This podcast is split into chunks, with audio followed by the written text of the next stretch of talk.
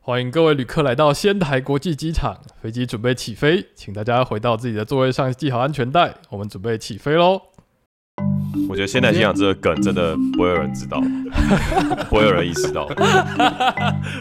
欢迎来到桌游拌饭，我们一起来聊桌上游戏。不是，我要解释一下啊，可以解释，大家都冠懂啊。廷大概在一个月前吧，他就说：“哎、一年又到了，SDJ 又来了。”然后我就 SDJ，我就去 Google Google 了一下是什么 SDJ，东西？然后他就一到十个选项，一整页全部都是仙台国际机场。嗯，我就回答说：“呃，仙台国际机场吗？当你要解释一个梗的时候，它就变不好笑了。不是，重点是大概过了两个礼拜吧，然后冠廷就又贴了，你是说什么 SDJ 名单出来了还是怎么样？然后对，我完全又忘掉这件事情，我又去 Google 了一次，然后又是跑出仙台国际机场。 这一集之后，大家没有人会把桌游拌饭看成是一个认真的哦桌游频道了。所以 SDJ 到底怎么念？德文谁会知道？还是我们让 Google 小姐念一下？它是 Speedes Yahus， B 不要 des yahus 啊，好，哦没关 space 系，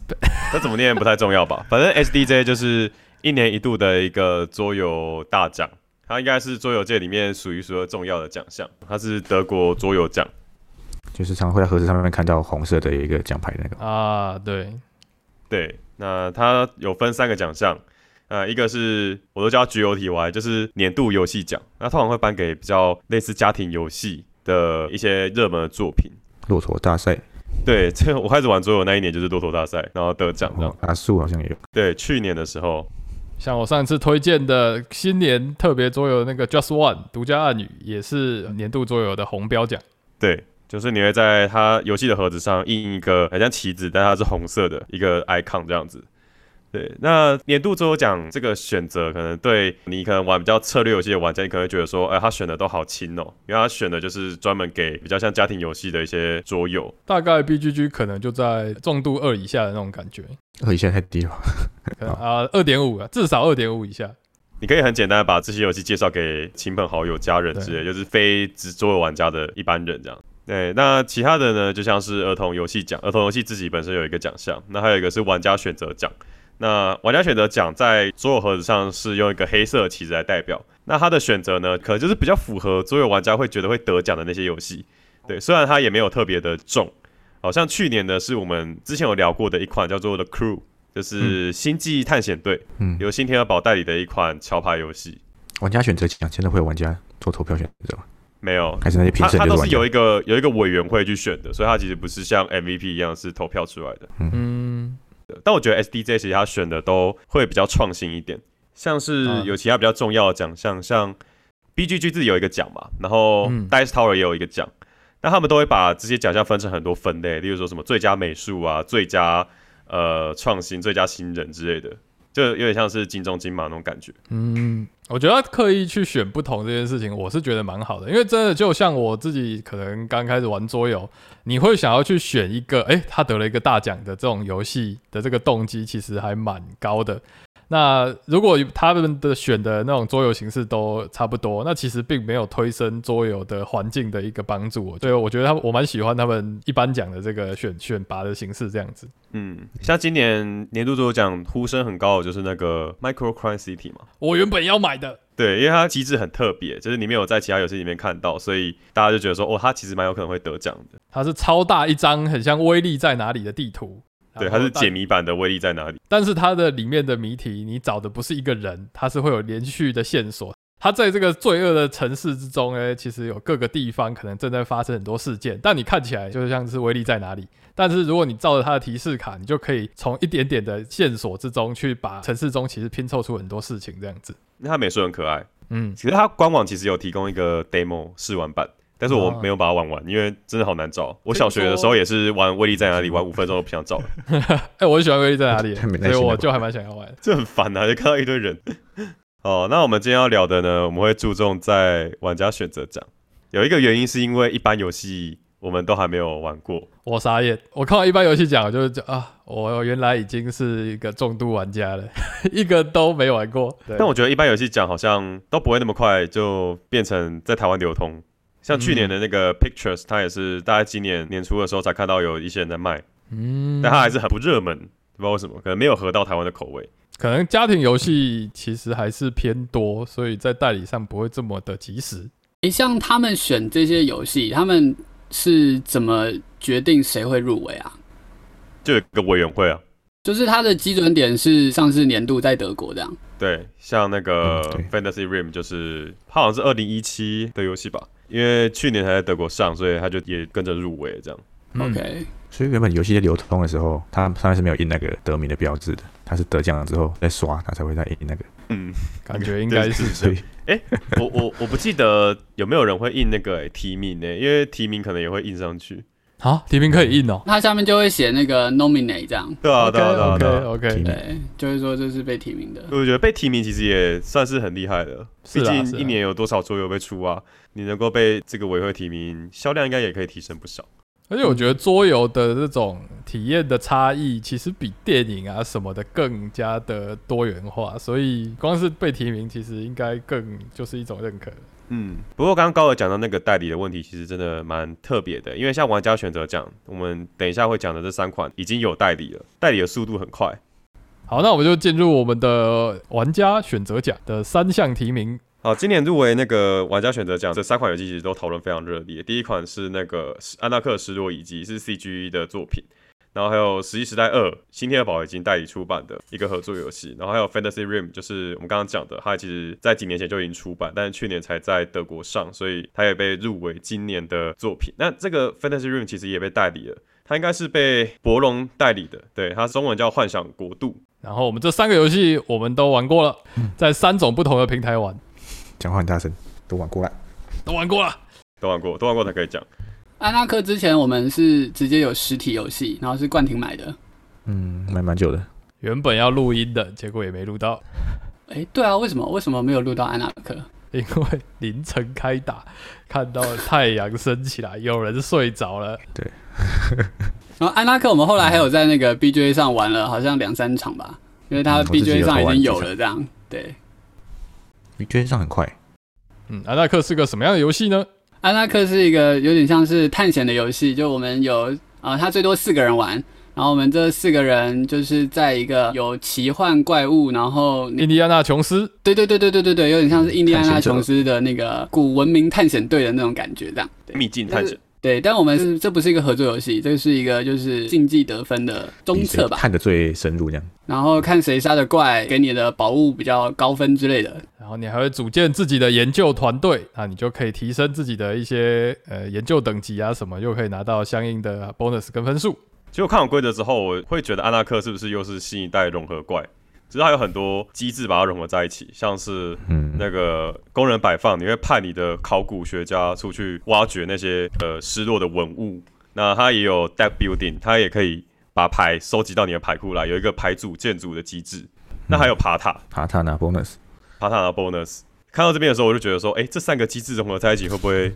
有点分离？就像那个方尖碑一样，会不会让我觉得很分离？但其实真正玩下去之后，发现它三个机制融合的很好，真的超赞，对，嗯而且它的是蛮主题蛮对也的非常融入在一起。就是像刚刚讲的一样，我们就是一群秘境探险的团队。那要组成这个团队呢，你就需要很多的工具。像是你需要有一些爬墙的工具，或是帮你对付守护者的工具，或是一些比较资深的考古学家。那这些工具、道具、装备都是用卡片来代替，所以牌组构筑可以让你更深入的去挖掘那些遗迹。那去研究呢，也可以帮助你获得一些有用的助手，那帮助你在探索的过程中更加顺利。所以你会觉得说，这三个东西其实是紧密结合在一起的，嗯你你没有办法放弃任何一边啊了。就虽然它本体上它也是个欧式策略游戏，但是它的规则跟它的背景设定啊、游戏设定融合的极其之好，我觉得真的非常非常的棒。对，我那时候在听完规则的时候，就觉得诶，这款游戏就是还蛮有趣的。然后而且在玩第一回合的时候，就觉得它的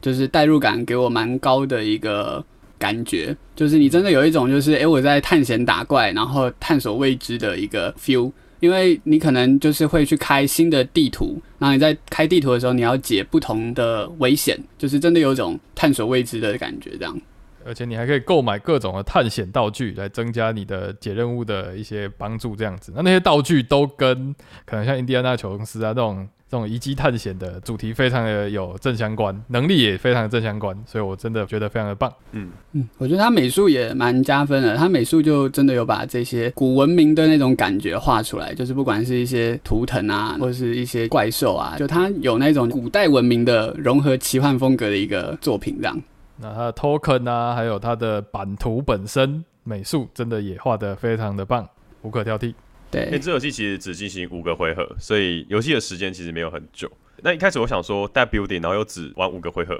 觉得会不会你的 deck 都还没有 build 好，你就游戏就结束了？但其实不会，因为它每一张单卡给你的能力都很厉害。嗯但我觉得也是有一点缺点，就是我我认为在玩这款游戏的时候，你第一回合跟第五回合的那种累积的畅快感不是很够。因为我觉得，如果今天是一个 deck building 的游戏，你在组建你的牌叠的时候，那你在玩到越后面，你会觉得你的牌叠越强。但我觉得在玩阿纳克的时候，你不会有这种感觉，就是会觉得第一回合跟第五回合你的牌库好像都是有点差不多的感觉，这样就算有差别，只是一点点而已，可能一跟一点五的差别这样。所以我我觉得他在玩起来的，就是呃那种叫什么滚引擎式的那种累积感，可能不是那么够。对，就是它不像 Dominion 那种可以让你凑好一个 combo 你就可以，只是例如说把一整叠牌打完这样。它安纳克没有办法做成那样，但是它每一张单卡都可以为你当下的行动给你很大的帮助。像是它的卡片有分成道具，就是一般的 item，然后跟神器。那神器就是特别厉害的单卡，而且你在购买的当下马上就可以去做使用。因为他把工人摆放跟你的 deck builder 绑在一起了。其实你抽了五张牌一回合，但是你其实有两张牌现在要拿去做工人摆放的 cost，对嗯所以其实你一回合只会打三张牌，所以你才觉得你第一回合跟最后一回合差不多，因为你总共只打三张牌，你三张牌都变强了，那也还强一点点而已吧。那懂对你第一回合可以打五张牌这样。甚至更多，因为 Dominion 的那个就是它还会鼓励你抽牌，你可能买一些更多的能力卡，你可以甚至把你的整叠牌都抽完，所以你一回合可以打超过你手牌上限的牌。你有没有觉得导致那安纳克里面抽牌的卡又特别强？嗯，对因为安纳克它规定是你牌库抽完，它是不会洗的，你就不能再抽牌了。它其实没有很鼓励你做一个很厉害的 build，然后一直抽牌这样。对对对，所以我我在玩这款游戏的时候，我一开始第一回合想法是觉得哇，这款游戏有点帅，就是我觉得就是它融入的代入感、场景，然后美术跟规则都很棒，就是都很吸引我。但是玩到第五回合的时候，就有一种就是开始腻的感疲劳觉，了，对，开始疲劳了，就想说，嗯，那我就是玩了这五回合，好像我自己的就是成就系统没有组起来，就是诶，我是不是组了一个比较帅的牌组？我是不是有达成一个什么流派的一个策略什么的？就好像比较没有这种 feel 这样。对，这是我觉得它稍微有点美中不足的地方。哇，啊就是无法展现个人特色，大家做的事情都差不多。对，哎、我觉得你们说的没错，明明我应该很在意的这件事情，但为什么我却觉得很满足？到底发生了什么事情？我我身为一个代入感玩家，却没有被这一点很被扣分的感觉。我觉得代入感没有减少啊，这只是没有办法展现特色而已。对，形式没不办同法，而已，学术界就是这样子啊。我们去研究写论文，大家做一样的事情。呃是考古界就是你做什么，他做什么。所以高尔在玩这款游戏，你从头到尾的感想都是很 OK 的吗？哎、真的欸、那天是凌晨三点，那冠廷带我们玩 Marvel United，我玩的心灵祥和这样子。一般我跟拌饭打，他们都会 combo 到天亮啊，我最多可能一点我就走了这样子。那天就好了，继续继续要打就打。心哦血来潮，那天不是，那天是陈恩就在那边睡，我就说啊，陈恩如果最后没有醒来，那我就坐下来。果然 陈陈恩恩没让人失望，他就死在那里，然后我就坐下来开 始打。然后我回家的时候呢，我哎、我明明超级累，但是我的心情超级好，我就觉得超级满足。嗯我真假的？对我超我真的蛮爱这游戏的，哦，我觉得可能在代入感方面，可能在道具上面有弥补，因为其实我们的差异主要可能就是哦，我我买了一匹马，我带了一只狗，那可能这一些道具的差异有一点点在构筑属于我自己的冒险的这种感觉。我觉得大概可能就是道具的弥补了这些事情。高尔的个人特色就是他能够用道具去想象出他在这个游戏里的角色。我骑马带狗，对，左手拿绳子，右手牵狗链的一个探险家。对，但本质以上它还是个欧式策略游戏这样。只要最后他可以成为一个说书人，把他的故事说的圆满就 OK 这样。赞了，啊我觉得它很容易腻诶、哦，真的是它唯一的惊喜就只有你去开那个遗迹卡的时候。不过因为它遗迹其实也有分一等跟两等嘛，嗯，就是两更等深比较入的遗迹对对对跟比较前面的，你其实也大概可以知道你开到的会是多好这样子。就是我跟你们玩，大家都会想要去探索那个新的 location，但是我和 BGA 上面玩这个动作没有很热门，真的是哦假大家到的？最后一回合好像还有超多空的，好有趣是哦。哦第二阶的就只有一个放开来。是因为啊阿怪这个流派不是那么赚吗？对对对，他们就超级冲法塔这样子，他们宁愿去踩原本已经翻开过的，也不想要去踩空 的。太未知了。那你还玩这个游戏干什 么？你继续玩爬塔游戏就好了。对，那爬塔游对，戏因为因为杀怪其实就是你开新的地点风险很大，因为嗯你虽然可以得到就是你开的地点的奖励，但是解决怪物的条件通常都是未知的。如果你当回合凑不出来的话，你就要受到惩罚。所以通常大家就是有一个风险上的问题。如果今天你当回合很顺利解决的话，那你可以不吃惩罚就得到怪物给你的加分。通常怪物加分蛮多的，这样。对，那 BGA 体验如何啊？我没有在 BGA 上玩过。因为体验挺快的，而且是每张牌上面都会有解释，因为有一些牌你根本看不懂， 就是它很多都是图案而已嘛，嗯，OK，它就有细项解释这样子。这 Cool 样解释。然后有有一些我们可能原本会会错意的，就不会会错意了， OK，就不会玩错了。我觉得这游戏玩起来蛮轻松的，它的随机性很大，就像刚刚陈人讲的，它开出来的怪物可以解决的条件是你要抽到才会知道，有时候你抽出来，哎、马上秒解，那你就马上加五分。这其实随机性很大，就是有可能抽出来是你一个你完全没有的东西，那你就等着吃那个诅咒这样。所以它在 BGG 上面的那个重度其实也不到三，就是大概二点八左右。对，有点吧。对我觉得玩起来也蛮轻松的、啊，就是没有太大压力。我很爱它的点就是对快，然后又顺。我真的很推新手在真的想要体验欧式策略游戏，从这款进入，我自己觉得超级无敌棒。嗯，不错。嗯对，它有带到那个快速行动的概念，我觉得这个概念也是很多游戏都会有的。新他手把很多概念游戏的很棒机制都有带进来，而且又融合的很棒，所以真的很棒。嗯，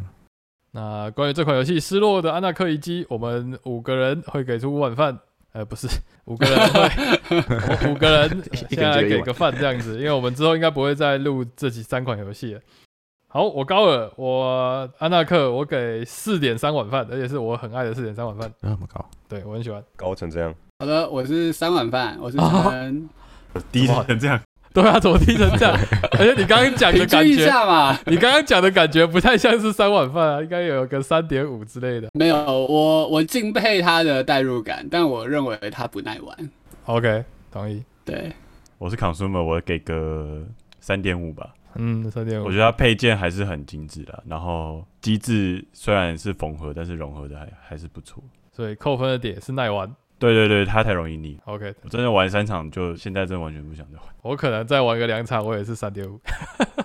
我我是第一场就腻了。真假、好你哦，啊真的好那你真的给三合理啦。啊好，可以，可以，可以。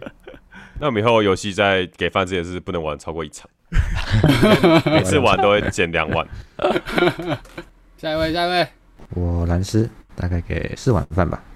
我觉得还蛮耐玩的啊，其实 没有你们想象中那么哦、不你还耐有玩。再去 BGG 上面跟别人打对的。啊， BGA E 啦 BGA 但是但是它其实没有那么轻快，五个回合看起来很快，其实也是要打个一个小时半吧。 嗯，啊，对，蓝斯之前跟我们玩的时候好像都没有赢过，所以他都一直上诉。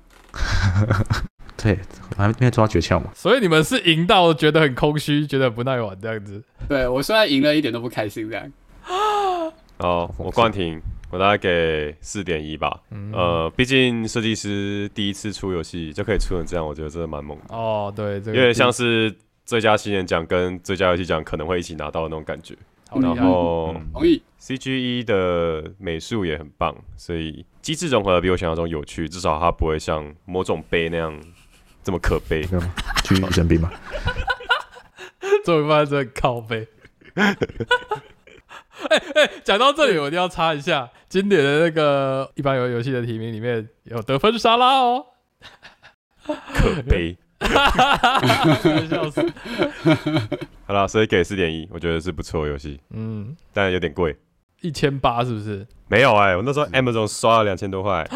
太贵了吧！哦我那时候连看都没看哦。不过这款它当初好像一直被拿来跟沙丘做比较，哦，同个时间出的，嗯对，同一个时间出的。然后那时候有另一个奖、b g g Gold Award 吗？然后刚好这两个都有进那个奖，然后当初大家就有点分两边的感觉，但后来还是安纳克得奖。没玩过沙丘，好期待接下来会玩我现在看到沙丘都是负评，哦，真假是哦，那那那那天鹦鹉就在我们的 Discord 群里面有提到，他觉得沙丘的粉丝应该会想要更多沙丘的元素，但是沙丘帝国没有给那么多，嗯，有点像是主题没有贴的很合的感觉。嗯，OK，好的，那我们就下一款游戏了，下没一款关 吧。系。 《石器时代二》。不对，其实是石器时代二点零史前时代。 OK，啊，石器时代一点零难道不是史前时代吗？新天鹅堡，新石器时代，新天鹅堡，好的，先先解释一下《石器时代二点零》跟一点零，或是没有一点零，它们是什么关系上个石器时代一点关系都没有。他们的关系就是周润发跟周杰伦的关系。他们的关系就是， 好的，关系啊，他们的关系就是富饶之城一跟富饶之城二的关系。没有关系啊，对，不是同个设计师，然后也不是同个游戏机制，然后也不是什么续集的问题。对哎、，不是这个命名策略真的没有什么帮助吧？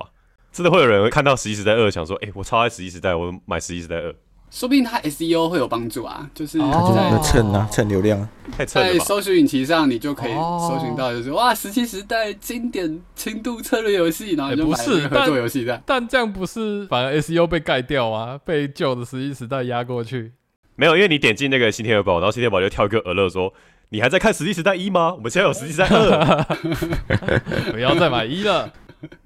好了，不要再追新天鹅堡了。《好，所以可以聊一下这款游戏。实力时代二》它就是一款我们每一个玩家会操作一个原始人部落，然后我们要在这个危险的史前时代生存下去。那首先第一个是你要能够活下去，因为每个回合你必须要喂你的部落民们吃食物。那如果你付不出来的话，就有有可能会输掉。然后第二个是你要完成史前壁画，就是你要把你学到的知识传承下去。所以游戏的胜利目标就是你要收集五个，一个叫洞穴壁画的 token，你只要收集完之后你就胜利了。对，好那这个为了要收集这个洞穴壁画呢，你的原始人们就要出外去做很多很史诗的冒险，像是去对付长毛象，或是对付一只熊，呃，对付一只熊回家就画画这样。刚没有讲到，其实这是一个合作游戏哦。我一开始我没有想到它是一个合作游戏，我是在我们决定玩的前一天，我才知道它是一个合作游戏。嗯，毕竟《实际时代一》它其实是竞技的游戏，嗯，对我们我们讲竞技游戏会不会被听众误认为是 Forbidden Game 竞技的游戏？玩的会怎样？玩的会出事 啊！反正《实际时代一》它是竞争游戏嘛，所以其实这两个都很不一样。你美术也没有任何相关啊。干，今天我要干嘛？就是唯一相关就是代理商是同一间这样，对，对，所以命名才是同一间这样。嗯，嗯，哎、你刚刚说游戏目标，它不管是什么马九都是一样的嘛？不管对，都一样，都是收集五个洞穴壁画。那刚刚老师讲到 module，就是这游戏它有一个很叫耐玩的设定，就是它里面有 A 到 G 八个 A B C D E F G 七个 A B C E 七个，有有有 H 有 H 有 H，呃 H H H 啊，这游戏里面有八个，它里面叫 module 的，就是模组。那每一个模组呢，它会有不一样的故事跟不一样的目标要前进。你每次玩的时候呢，它这游戏就是把八个 module 分成七个等级。这游戏最多可以四个人玩，但是因为我们有五个人嘛，所以我们就拆成两组三一组二，就是三人组是陈恩我跟高人，然后我们顺风顺水啊，一块蛋糕，我们食物吃到都还有剩。我开到长毛象了，大家快来支援我！我们感觉就在史前时代经营一个公司，然后是每年都有盈余的这样。对我们有点像是，只要有一个人开到长毛象，然后其他一大堆人就冲上去围殴他，把他围死，然后回家画画这样。对，但是另外一边好像就有点惨淡，另外一边就是已经打到快要就是不是死就是胜利了这样。 刺激紧张，弹尽粮绝啊。所以到底是不是因为三人局跟两人局的难度有这么大的差别跟体验啊？就像 The Crew 之前可能四人局是比较刚好的，然后三跟五都有点太难或太简单。我觉得有点像是类似的事情、欸。像我们三个人，我们就可以很简单的就围殴一只长毛象，这个进程的成长速度好像会比较快。嗯，不过我们会不会那么顺，也是因为每一个原始人都会有一个他专精的能力，像有的原始人他是猎人，然后有的是工匠，然后有的是斥候，就是他是眼睛，对，然后有的是坦。对，就这四种不同的职业。那因为我们那时候其实抽的蛮顺利的，因为我都抽到猎人，所以我就可以专门去负责那个狩猎的部分，然后其他人就可以去采木头啊，或是采石头，就有点像分工合作的概念，对，确实好像是这样，就是我们的那个排顺还蛮顺的。对吧？专业的劳动分工的一个原始社会。哦，by the way，我们是在那个 Tabletopia 上面玩的，是一个类似那个是他们 TTS 的网站这样子。官方的网站嘛，嗯，对，Zman 的官网上面有说可以去上面玩 demo，哦，我们玩的是最简单的 CL 吧。对对对，对，而且配件上其实有差啦，因为在实体版里面，它那个 craft 的那个架子啊，它其实是3 D 的，立起来的，像那个拉密牌，嗯，它是有一个立体的东西可以让你放牌，所以我觉得玩起来应该也会有不同的感觉。坟墓好像也是一个立体坟墓，嗯，就这种都是有有时间压力的生存类游戏啊，就是你通常晚上到了就是要付食物或者是你要生火之类的。嗯不过它有一个很酷的点是，你的牌库就等于是你的白天，牌库等于是你的时间这样子，跟你的体力，啊因，为你做很多事情都会花牌库里的牌，比如说你打一只长毛象你就要花三张牌，然后打一只熊就花两张牌，采集一个果实就花两张牌。那你牌用完，那你就会回回家强制睡觉，所以你有可能会比其他玩家还要更早结束你的白天。因为我们不是共用牌库的，我们是一开始会把所有的牌分别构筑大家各自的牌库。对，但这个人做越多事情，那也就是你就越早回家睡觉，你就越累了。我觉得它是等于你的体力啊，你排库已经可以可视化成你的体力了。像新入谷一样，体力太累就只能睡觉。对对对，强制睡觉。就当你没有力的时候，你也没有办法去帮助其他人。嗯，就是有点像是，诶、高尔夫说，诶、这边有一只长毛象、诶，然后其他人就会，就是，诶、我原本要采果实，但是我不采了，我跑去打长毛象这样。嗯，所以我觉得它是一个代入感还蛮重的游戏。你其实可以感受到，就是你的部落会慢慢的变得越来越厉害，像是你可能有一次冒险的时候驯服了一只狼，然后这个狼就会变成你的伙伴。那在未来的探索之中呢，你这只狼就可以派上用场，它本身就会戴一个眼镜，然后或是说你有一天梦到一个 idea，然后你就会多一个新的东西可以被制作出来，其实像是那个 Minecraft 的食谱的感觉，就是嗯你只要知道这个食谱，就可以把这东西做出来。例如说，我们那时候，诶、做梦的时候发现了两种新的食谱，一个是巨石阵，它会给你一个胜利标记；然后第二个是那个尖锐的石头上面绑木柄，就是石斧啦。石斧的就是一个新的、更厉害的一个道具，这样它可以强化你的族人。对，所以你的部落呢，跟一开始的那个贫瘠的两人部落比起来，就会越来越强盛，而且在过程中你也可以做人、生小孩。那我觉得还有一个代入感让我觉得还不错的地方是，我们每一回合都会开三张牌，但这个牌我们是看它的牌背，它的牌背就会跟你讲说这个是什么种类的牌。例如说红色的牌背可能就是比较危险的，然后如果你翻到正面的话，它可能是一些野兽。那如果是就是萤火的话，那你可能就是可以休息，然后你就可以生人，或者是你可以制造武器啊之类的东西。然后可能像树木的牌背，你就可以去采集木头。所以我们每一回合都要开三张牌，然后选我们要解决哪一张事件。那我觉得这个选择就会让我们大家的遭遇跟就是故事的发展变得不太一样，嗯因为我们可能可以先采集到资源，再去狩猎，也可能是先去打猎，然后再去遭遇伙伴之类的这样。而且在翻开来之后，可能计划都会不一样。我觉得那个其实很酷，就有点像你看牌背，就只是一个树林，代表说你今天想要往森林走，然后看到牌背是一座山，就是你往山走。但是翻开来会是什么东西，其实你完全不知道。有可能翻开树林却是一头大野兽，而不是一堆小鹿可以狩猎这样子。对，所以在这个选择要往哪里走，然后呢去了之后有遭遇到什么未知的东西，这个惊喜感我觉得是蛮加分的。是，对，像我们那时候玩的时候，陈乐走到一个地方，然后就遇到了其他部落的猎人，然后上面写 Foreign Hunters，他的队伍就增加了一个叫做其他部落的猎人这样。然后那张卡很酷，就是你可以派他们跟你一起狩猎，但是你狩猎到的肉要分给他们，对，就就是是有一个种暂时佣的兵佣兵佣兵的感觉。伙伴加入队伍的感觉，这样。 对对对，那所以蓝斯跟卡苏 r 的两人体验觉得怎么样？我觉得好苦、哦。很苦哦，哦，排背的那个惊喜感真的不错，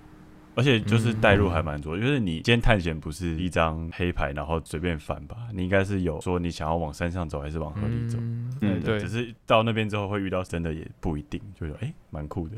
对嗯不过你的牌背好像可以记牌，就是你洗过一次牌之后，你大概知道这个牌背是什么。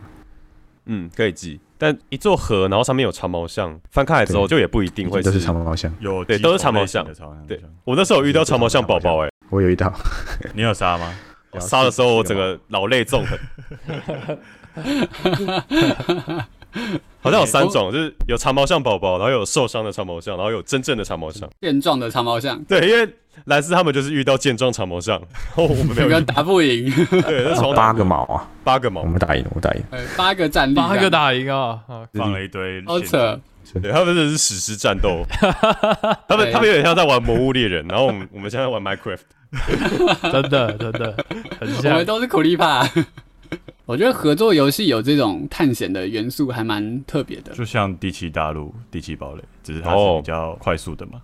比较简单，嗯，简单对，蛮简单。单的，轻松简单的。没有解谜成分，我觉得有点像是我梦想中的第七大陆的感觉。 没有，第七大陆不是探险游戏，第七大陆是生存游戏，是是你是，要把它当 Don't Starve 来玩。 真的。这个也是生存游戏啊，你们那一场有点生存，生存游戏我蛮喜欢那个鲁滨逊的，但我记得鲁滨逊也是跟《西西代二》一样，它有一个类似食谱的概念吧，就是你可以 craft 出一一些新的啊，工具。对对，我记得他每一场战役的目标不一样，就第一场战役就是你要生出你第一个火，度过第一个晚上这样，真的是嗯然后盖完火之有后你就结束这个战役了。趣那个叫什么 Wilson 的那个浩劫重生的感觉。我是很好奇这种合作游戏到底要不要有隐藏目标，到底是好还是不好？像什么？像 g l o h a n v e n 有生涯隐藏目标之类的，哦，死亡寒冬也有那个，我觉得还有还是比较好、啊因为其实我觉得石器三二点零，当然我们刚刚玩的还蛮平和的，但我总觉得它的体制起来应该是可以有 Alpha Player 的吧？嗯，对，纯合作游戏都会太有。合作就变成一言堂。对啊，就如果有一个比较 sharp 的玩家，可能就会啊，你来帮我啦，就变成一言堂这样子。合作游戏难免对。像刚刚 consumer 说的，如果有一个隐蔽的任务，就让你有一些额度去不按着你的想法做之类 的。部落之间总是要有一点冲突。但我们是同一个部 落、欸，哦，我们是不同 group，然后是同一个 tribe 这样子。 毕竟我们的食物都放在一起、欸然后每天晚上还会去萤火旁边，对啊，我们还会围在萤火旁边画画。啊因为我们讲故事这样，没有你的食物，只有我们的食物这样。对对对，我们的 食物，共产部 落原始对共，产。共产，给饭吗铁？饭啊我们关于《石器时代二点零》的给放，我们没有很完整的体验整个游戏的难度剧本，那我们只玩了最基本的部分，所以我们是以这个最基本的游戏剧本来评论这个游戏，所以可能不是这么的准确。好，冠廷，我给四点五。哦，好高哦！四点五哦，第一个是我本来就很喜欢合作游戏，第二个是他给我，像身为一个探险游戏，他给我很多 surprise 的时刻，就是我会觉得哦，，原来我走这边就会这样，我能感受到他在机制的设计上有很多是为玩家的惊喜铺路的感觉，就是嗯诶，玩家只要走了这里，他就会有所发现的那一个巧思。所以虽然这个比较有点不太一样啦，但是相较于《瘟疫危机》那种合作游戏来讲，《十一时代二》的这种探索感是非常满分的，甚至有点像《第七大陆》给我那种感觉，就是我往不同的方向走，会有不同的惊喜发生。那像刚刚我们讲到的那个长毛象宝宝的故事也是一样，就是你必须要遇到之后，你才能真的发现。而且像我们刚刚我们分了两团人在玩，听众来听就可以知道，这两团人遇到的冒险故事也是不太一 样。对，有人遇到大只长毛象，但是有人没有这种感觉，所以我觉得这个是非常好的设计，对所以给四点五。而且我会蛮想要玩后面的剧情。好，那我高二，我其实我一开始看到《实际三二点零》，就对我来说，那个封面盒子的那个长苗像，我真的没有太多感觉。但这个美术在玩的时候，它让生存游戏我觉得没有这么痛苦，而且反而很美丽、很舒服，这点是真的还蛮欣赏的。但我自己没有像冠廷有这么多的热情，也有可能是因为我自己没有抽到太多的意外事件。那作为合作游戏，我觉得还蛮舒服，但不到惊艳。那所以我大概给三点六碗饭这样子。嗯，我承认，哦那我是给三点八，就我觉得它是一个轻松小品的合作游戏，至少我刚刚那个体验是这样，三人局，然后又很顺。对，那我觉得就是它的那个探险的感觉，你在做选择，然后再做惊喜的翻面，这个 feel 是我很喜欢的。但其他部分我都觉得算是就是常见的机制，就是我可能要共同帮忙，然后是我要采集资源之类的，然后这个回馈感其实累积的比较慢。因为例如说，我采集到的资源，我是进到公家区，那我可能就是采到的东西，可能不知道什么时候才可以用，就是回馈感跟成就感，其实没有让我有这么高的一个回馈性，这样就是它的机制在这方面，我是觉得就是比较普通一点这样。嗯，同意。我觉得我会给到四碗饭。哦，就是我还蛮喜欢它排辈探险的机制，可能就会跟成人反过来是说它比较顺，但是我们这边比较有 epic battle 的感觉，所以我觉得平衡上面至少以基本剧本来看，我觉得还可以，就会想要再去玩玩说，哎、其他剧本会不会有不一样的 surprise 这样嗯，子。我也想来尝试看看。对，比较缺点部分可能就是比较没有自己的目标这样子，然后机制上面其实就很简单的条件是，你有没有达成，你没有达成。对了，那个兔我的配件有点丑，啊，死前游戏不是都长那个样子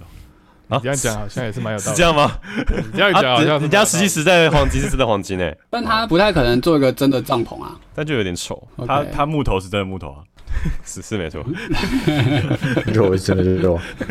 OK，不过整体体验我觉得还是蛮棒的，所以我给四碗饭。理再来，我哦蓝斯，我应该给个三点六碗半。我觉得玩起来有点痛苦，它有 些地方还蛮被动的。我们是两人游戏嘛，然后玩起来比较苦。然后有时候我我跟 consumer 就会翻出两张牌，啊，两张牌都解不掉，那我们就等于哦就是空过一回合，然后好像还不止遇到一次这种状况。嗯，我觉得有点挫折，他们有一个补偿机制，所以运气而已。然后还有两个地方有点废，就是你牌库在抽完的时候，你还是要抽牌，那抽出来牌，因为它是需要消耗卡牌才能完成的任务，所以你就根本就也是做一个被动。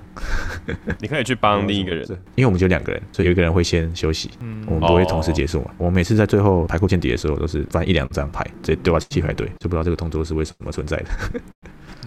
然后还有像是做完东西没有那么大成就感、啊，比如做一个帐篷，我原本预想说啊，我可能可以盖一个临时基地在某个地方，以后可以探险更顺利。只有帐篷就没有任何特殊能力，它就只能拿来防寒而已。对，然后目标也是很单纯的，那就等于前期就是稳固自己的食物，你就是前期就是狂弄狂弄食物，然后偶尔做一下你的目标。然后后期就是你的食物就不用管，我这一轮一定打得完，那我就完全不用打食物，就是就是有点我为什么完成了壁画我就不用吃饭的感觉，画画就好，画画完那个画，然后大家直接饿死。至少你把知识传承下去了。我刚刚也有问这个问题，对，就是前后的目标感就是太脱离了，嗯，大概是这样，就没有特别喜欢，但还不错。哦好，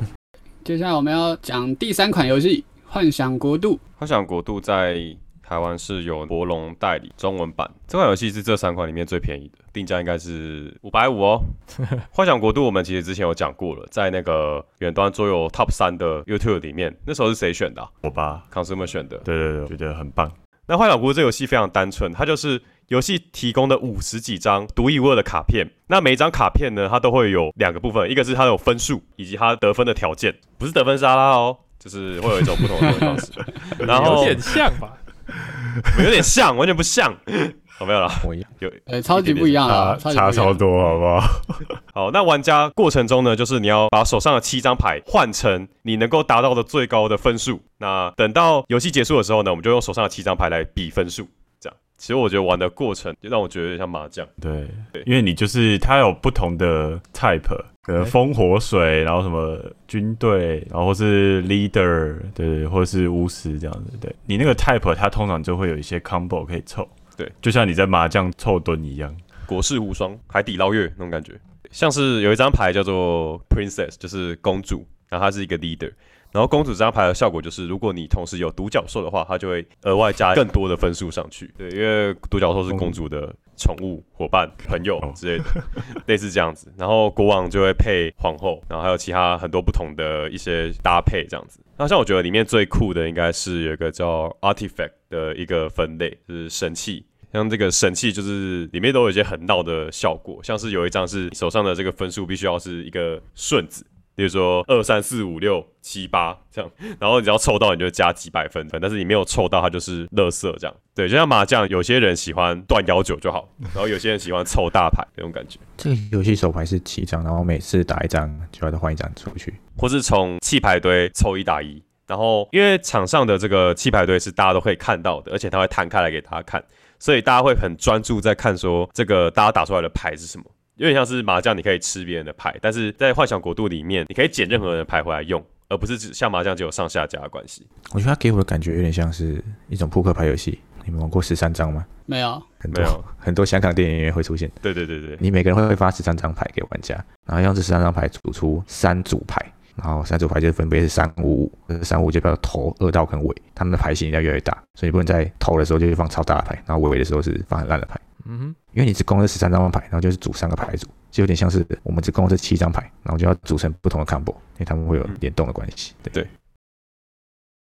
啊，德州扑克嘞，好尴尬。 我在等德州扑克， 对，我在等德州都扑不克。可，对对，好， 对对好。然后有一个点也很像德州扑克，因为德州扑克它有一个公用牌的概念，就是每个玩家都会发底牌给他，那就是他自己可以用的牌，然后还会发给那个庄家的，庄家的牌就是公用牌，那大家都可以用到他们公用牌，那就比较像是我们的这个幻想国度里面的河道，河道里面的公用牌，大大家可以用这样子，嗯，但我记得德州扑克是公用牌是大家都拥有，大家都有。但对是幻想国度是你要手动去捡，对对对对，因为我们打麻将也只能对最新的那一张牌动手脚，对，它你其只能实吃上家的。那我觉得他还是跟麻将比较像、欸，就是要去特别关注别人打出什么牌这件事情，因为别人打出的牌通常代表他没有想要做那样子的 combo。你要注意会不会放枪，放枪什么东西因为他拿某些牌就可以知道他什么牌型。 ？OK，例如说有一个人，他很明显他在收集 leader，那我就会猜出他手上是不是有 collector。collector 是你有同一种五张就加几百分嘛？那如果又有人丢 leader 给他，那这个人就是放枪，就放给他 OK，捡说不定他真的不想要那个 leader 啊，他们可能想要共荣共创啊，这没有什么共荣共创，你加一百分， 人家加两百分，你有加两百分吗？ 不一定啊，说不定他丢那张牌他加五十分啊。啊，你加五十分你也赢不了人家。但你要怎么确定对方一定会加一百分？你玩七象棋看到你下一家已经有六张那个齿轮，你还放齿轮 给他吗？不你行啊看不吧到，？你看不到，你看不到他手牌有什么的。但是但是你你会猜、看啊、他拿的牌你会，猜他已经拿过四张牌了，你已经知道他四张牌有什么了。这牌就这五十几张而已，其实他选过的牌一定在他手上。对吧？那这个游戏就真的很吃牌的熟悉度了，毕竟各种规则什么的，你不玩个三四场，你其实应该没有办法很全面的去理解什么事情在背后发生这样子。大家牌其实不多，所以大家玩两三场你就知道。它其实跟麻将我觉得差蛮大的，就是麻将的机制是丢一打一，那我觉得这在这上面是一样的。但是麻将扣 n 条件是有一个人获胜就结束嘛。那今天就是幻想国度的扣 n 条件是弃牌到一定的数量，游戏就会结束。所以它是在那个结束的瞬间才去算每一个人卡牌上的 combo 到底累积了多少分这样。嗯，玩家一定程度上可以决定游戏的长短，因为如果你都选择拿场上的牌的话，就会再多一回合，对因为你必须要抽牌才可以弃牌。感觉你越多人玩，你越用 big call game，你可能还在组 combo，然后对对就对下次再轮到你的时候，场上就已经四张牌了，人数比较多的话，你就要选择走一些比较快速的小快攻 combo。对，对，快攻路线，哎、这游戏有那种麻将一打开就是天胡的那种爽快感。有，像我那时候，有有有我那时候一拿到，然后场面上就已经一百多分了，我觉得那一场就不知道要干嘛，然后我就赢了。 所以也会出现跟麻将一样，就是一打开来，看什么东西破碎淋漓的感对觉。啊，那个十张完全就是陪公子打牌，就是哦哦随便哦随便，加速游戏进行就好 了。不管抽什么都不会比我现在手上高分。那这是天胡诶、有点帅。天胡就真的很很爽啊了。对，我觉得有趣的是这个，就是有一些加很多分的卡，它其实 default 它也带了很大的一个扣分。就像刚刚跟我讲的一样，如果你有收集到野火的条件的话，例如说你有洪水可以把它淹掉，那这个野火的劣势就会不见，但它分数还是在，本身的牌又是四十分，超高分这样，类似这种感觉。就是你每一场你起始的牌就会大致决定你这一场的游戏套路是什么这样。你也可以把清一色打成国士无双啊，如果你有办法。大转那也要弯，看换不换得到啊。他不会打日嘛，他听不懂。哦哦 呃，对，哎、对我觉得这个可能对有玩日麻的人来说会有亲切感，虽然他们没有办法像日麻那样快攻。我是陈恩，那我给他四点五，哦，因为我觉得它他我很喜欢他的游戏机制，我觉得他游戏机制简单，然后但是它变化性很高。就是因为它的卡片其实套路不是那么固定的，你可以一张卡，然后搭配不同种的套路跟战术，端看你这一场开到什么样的牌型，跟场上其他人的牌型是什么搭配。所以我觉得他在游玩的时候，其实不会让我有那种很快就腻的感觉，而且就是玩起来也是很畅快的。然后再来就是游戏时间其实也蛮快的，我记得我们那时候大概玩三十多分钟应该就结束了一场，所以其实我认为这个是一个很不错、很不错、值得收藏的游戏。然后它轻松小品，然后又有变化性，而且它的就是奇幻的主题跟它的游戏内容其实都还蛮搭的，就是它的那个代入感我觉得也是够的，所以我认为它是一个非常好的游戏。我那时候玩的时候，还有一种在玩小 seasons 的感觉。我要凑一个我自己的牌组，然后这个牌组可以这样 combo combo 来去这样。因为 seasons 有个特色就是我可以一连串打出非常多的连环计，然后把分数冲高。那我觉得在玩这款游戏的时候也有这种感觉，就是我那些牌的目的，要么是给我大量分数，要么就是制造最帅的 combo。在组合这些技能的过程中，会觉得诶，这个挺有趣的，因为你要做一些取舍，然后把一些不需要的牌丢掉，然后把你需要的牌拉进来，这样。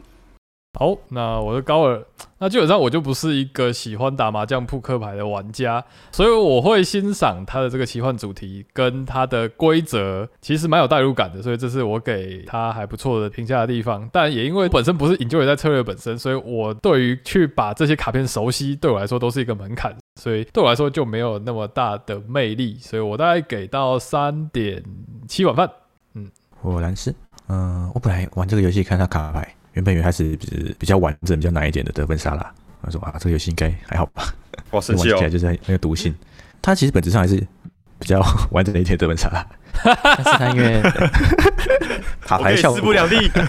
而且它它有那种麻将跟扑克牌的毒性，就是你每一场再重新玩的时候，你就会有自己起始手牌，那起始手牌你就可能可以填胡，然后大家都可以一场再接一场，我就觉得我下一场肯定可以拿个好手牌，然后肯定可以填胡，然后就算我没有拿到很好的手牌，我还是可以靠我的牌技或我的运气，在过程中是逆转回来的，就是跟打麻将是一样的，就是它的毒性就在这里，你每一场很快速，然后每一场都可以抽一次大奖。如果我抽到一个天胡大奖，我就觉得这一场我就是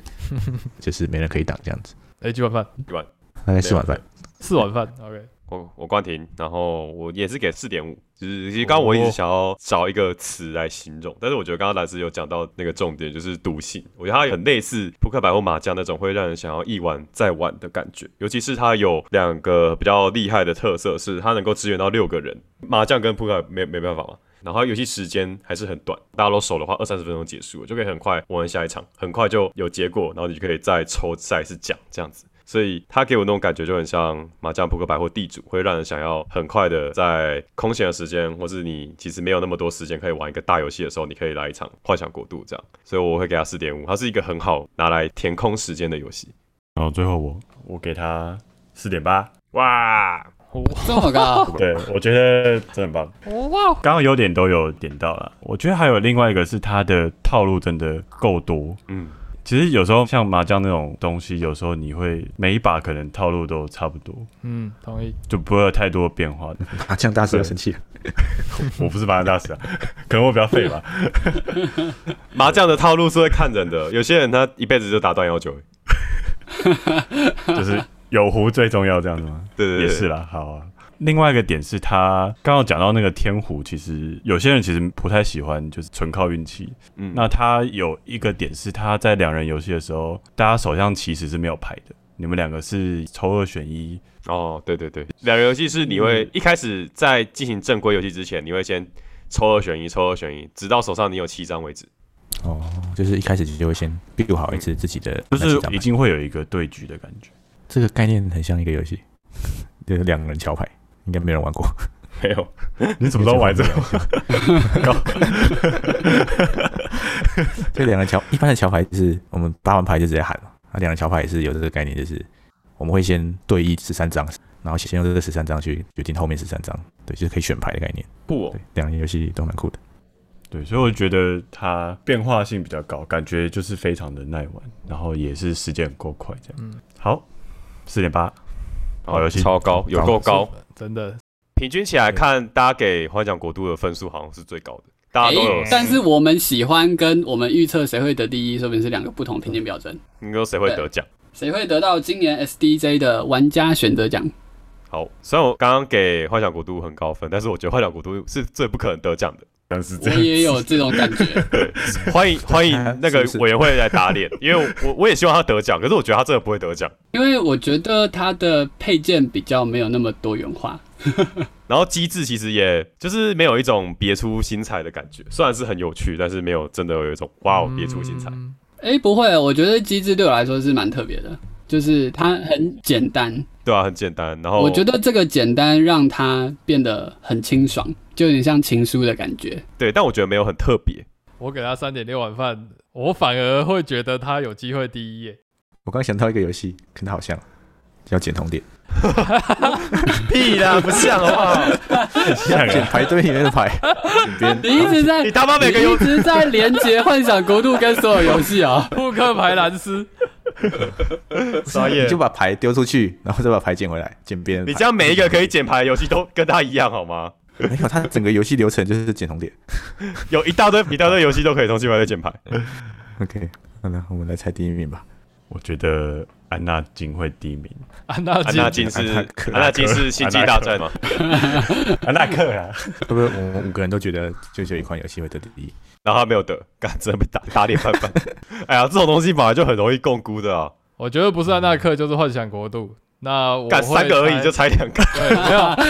你应该猜谁不会得包第一牌？哦， 好，那我还我觉得我还是猜安纳克了。我总觉得幻想夺过确实还是少了一个更亮眼的地方，不然我觉得他的形式，我猜他得第一，我也不觉得奇怪这样子。好，那我还是猜安纳克。安娜克有换华丽的成分在，哦，对，他又他又没有到华而不实，嗯，所以我觉得他最有可能。安纳克的声量也蛮高的。然后他又是最佳新人的话，那哎，这哦个会有新人得分吗？其实我不知道哎。我觉得会耶、因为他没有新人奖，所以就把新人的成分融入 了吧。你给饭都有最佳新人的这个因素。干，我又不是委员会。委员会肯定也会有的。那个去年的是星际探险队嘛，The Crew 嘛。我觉得就是因为 The Crew，所以我才会觉得幻想国度幻想的，国度我也不觉得奇怪。哦，好像有机会哦。可是 The Crew 比较特别，怎么说？它光是这个分类合作桥牌就很少了。哦，OK，对啊，对啊，所以我才说就是好像差了一个特别亮点这样子。嗯嗯，所以我要猜的话，我应该也会猜安纳克啦。嗯，好，我们先说有谁不是安纳克的吧？我我也是猜安娜克，欸怎么办呃好，谢谢大家，完全没有火花可言。 我们期待那个仙台机场能够给我们一个 surprise 的火花，这样子。对，我们的第一论很简单吧， 就是因为觉得幻想国度少了一个什么，但是它它是最好玩的欸、对，他是最好玩的，这个倒是没有什么疑问。好哦，没有，高二不是这么认为的。高二给最多晚饭的是谁啊？安纳克啊，哦，对耶，你最喜欢安娜嗯克？干推新手进策略坑的神 g 啊！不会啊，我觉得幻想国度也蛮适合推新手的啊。不是，他没有带入任何攻放，可是我这又这又不是推新手奖，没有，我是以我个人给饭的角度吧，跟那个没关 系。对，喜好会有不一样啊。嗯，但我我觉得幻想国度推新手也不会太难，他可能第一场被屌虐，但是第二三场应该就会更好一点。对新手来说，就是每一回合都是一个全新的世界，在幻想国度来说，就因哎为是幻想你国度很很容易得到满足感。嗯，对，嗯，哦，好哦，嗯，你不是横道收集最喜欢的人吗？没有，我觉得我可能是那天就是抽奖越抽越烂，然后人生有种空虚感。 信心被打击。好，好那我们的仙台机场的游戏评比就这样子结束了。公布时间是什么时候啊？十几号好，吧等之后七再八来复对盘看七一下。八月，我们来看看到底谁得第究一。竟最后办法一致投的安纳克会不会真的获得第一名呢？还是被打脸？石器时代二点零史前时代最后获得了第一名。好，拜拜，拜好拜拜。拜拜。拜。好，我是高尔。好，我是陈恩。哦那我是蓝斯，我是啊，冠廷就不见了，哎他出去了，是不是？冠廷已经下线了好，。算了啦，好这那趴就算算了啦。没没这话，没这话，没这话。好，拜拜。